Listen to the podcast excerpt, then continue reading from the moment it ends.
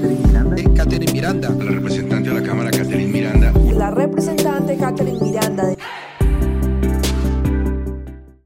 Gustavo, muy buenos días. Un saludo a la mesa y a todos los oyentes. Que la denunció la exministra de, de las Comunicaciones, de las Tecnologías. Cuéntenos, ¿cómo es el asunto? Realmente algo increíble.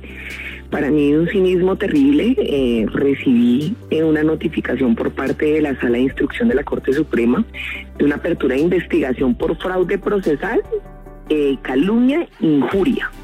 Y los hechos que fundamentan, eh, digamos, esa denuncia por parte de la exministra es primero haber suscrito la proposición que promovió la moción de censura en contra del escándalo que tuvimos de centros poblados y los 70 mil millones de pesos. O sea, me denuncia por fraude procesal por haber promovido una moción de censura por este tema. Segundo, por acusarla supuestamente con pruebas inexistentes para inducir a la Cámara de Representantes para que se votara afirmativamente la moción. Y tercero, por utilizar las redes sociales, el apellido de la exministra como para referirse a todo este asunto del escándalo de corrupción. Eso es lo que está pasando en este momento. Que, ¿Cuáles son las implicaciones que tiene la apertura de esta investigación? Uno, por ser congresista, obviamente mi juez natural, para llevar este caso en la Corte Suprema de Justicia, y eso se tiene que hacer en el marco del Código Penal eh, que contiene la Ley 600. Bueno, y segundo, dentro de este proceso, la etapa de investigación previa se abre cuando quien investiga antes de pasar a la siguiente etapa tiene dudas sobre si en realidad se ocurrieron los hechos o no. Entonces lo que vamos a ver ahorita es que la Corte me va a llamar eh, por el tema de injuria y calumnia. Este, estos delitos recuerden que mm, tienen una opción y es la posibilidad de retractarse, cosa que de una vez anuncio no voy a hacer. Y segundo, el tema del fraude procesal, que esto sí me parece absolutamente terrible y es una denuncia temeraria y para mí un completo disparate pretender que por haber firmado la proposición de moción de censura y por haber intervenido durante el debate, eh, yo esté induciendo a los demás congresistas a tomar una eventual decisión fraudulenta. O sea, eso es lo más dis disparatado que he visto en una, en una denuncia. Entonces nos vamos a la Corte Suprema y con toda la tranquilidad, sin miedo. Yo sé que ella tiene mucho poder, muchos amigos, muchas influencias, pero creo que eh, tal vez estuvo, lo decías tú al principio, utilizar el nombre de una persona no es lo, correcto, yo no me inventé el tema de utilizar el apellido para referirse a hechos o asociarlos con hechos de corrupción. No lo dije en la moción de censura, no me lo inventé en las redes sociales, simplemente dije un trino que era la palabra del año. Entonces, lo que me parece acá más grave es que esta, esta eh, denuncia por parte de la ministra se hace dentro de un debate que llevamos teniendo una semana, más de una semana, sobre la ley de la mordaza. Eh, y para mí es una persecución política por haber denunciado y por haber hecho la moción de censura en contra de ella. Ahora, Hernando, más allá de lo que uno pueda pensar sobre el particular, pues la Corte está en la obligación de cumplir su función, incluso de decretar pruebas, ¿no, Hernando? Mire, Gustavo, quien le habla fue el primero que solicitó públicamente la renuncia de la doctora Karen Audinen. Quien le habla fue el primero eh, en exigir la caducidad del contrato de centros poblados. Pero una cosa es una cosa y otra es otra. Todo congresista tiene un régimen disciplinario y penal y es obligación de la Corte Suprema de Justicia indagar con relación a esos denuncios. Ya tendrá la ocasión el congresista o la congresista llamada de exponer cuáles son sus elementos de defensa.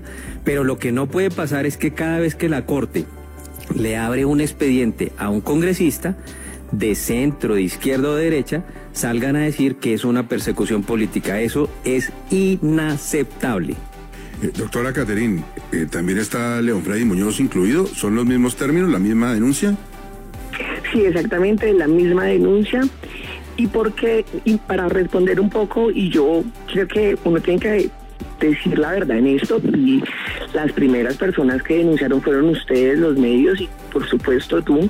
Eh, pero acá lo que está pasando es que no se está denunciando a todas las personas, no a los medios de comunicación que fueron uno de los primeros en, en un poco sacar a la luz pública el verbo o la palabra budinear, sino es directamente a mí, quien hizo la moción de censura y hoy me está haciendo, me está colocando una denuncia en la Corte Penal por hacer una moción de censura algo que no ha tenido precedentes en la historia de Colombia. Si esto no es una persecución política por haber, digamos, denunciado a la ministra en el Congreso de la República, entonces no entiendo qué lo puede llegar a hacer. Claro, pero, pero aclaremos que usted está hablando de la exministra y no de la Corte. Ah, claro, la Corte tiene todas las... Claro, sí, claro. Sí, sí, sí, disculpa. Se siente la persecución, pero sí, la Corte tiene todas las facultades. que lo haga y allá nos veremos, sin lugar a dudas. ¿Y allá va a llegar usted? Sí, voy a llegar. Además, tengo... Eh, lastimosamente se está haciendo en un momento justo donde estamos ahorita en campaña, yo soy candidata, entonces va a ser un poco más complicado, pero ya estoy sentada con abogados, eh, realmente hemos recibido muchísimo apoyo de la ciudadanía. No se imagina la cantidad de mensajes que he recibido de ciudadanos, de abogados que dicen, mire, gratis asumo su caso.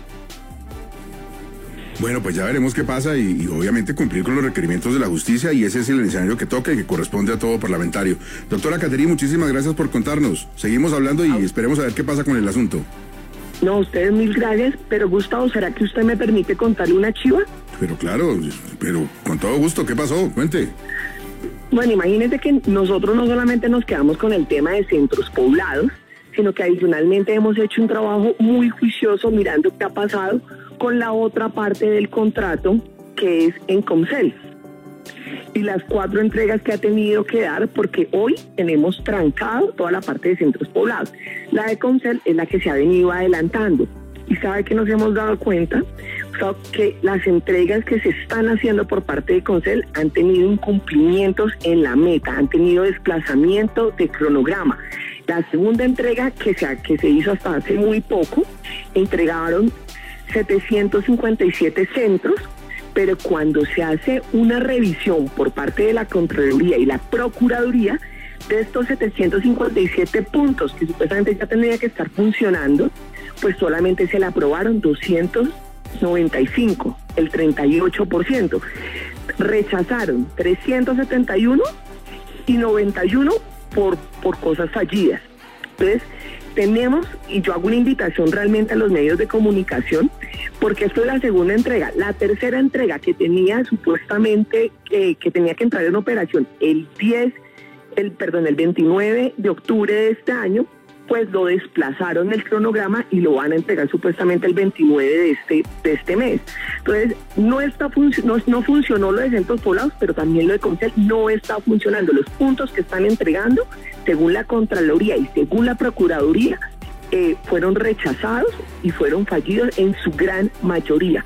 Entonces la invitación es que hay un avance con el tema de la doctora Karen Aubinel, que yo me veré allá en la Corte Suprema, pero también hay que colocarle lupa a lo que está pasando, porque hoy lo más grave es que los niños, siguen estando sin internet por parte de centros poblados y por parte de Consejo. Por supuesto, y hablaremos con el operador de telefonía celular, muy válido me parece el llamado de atención sobre el cumplimiento del cronograma. Doctora Catherine, muchas gracias.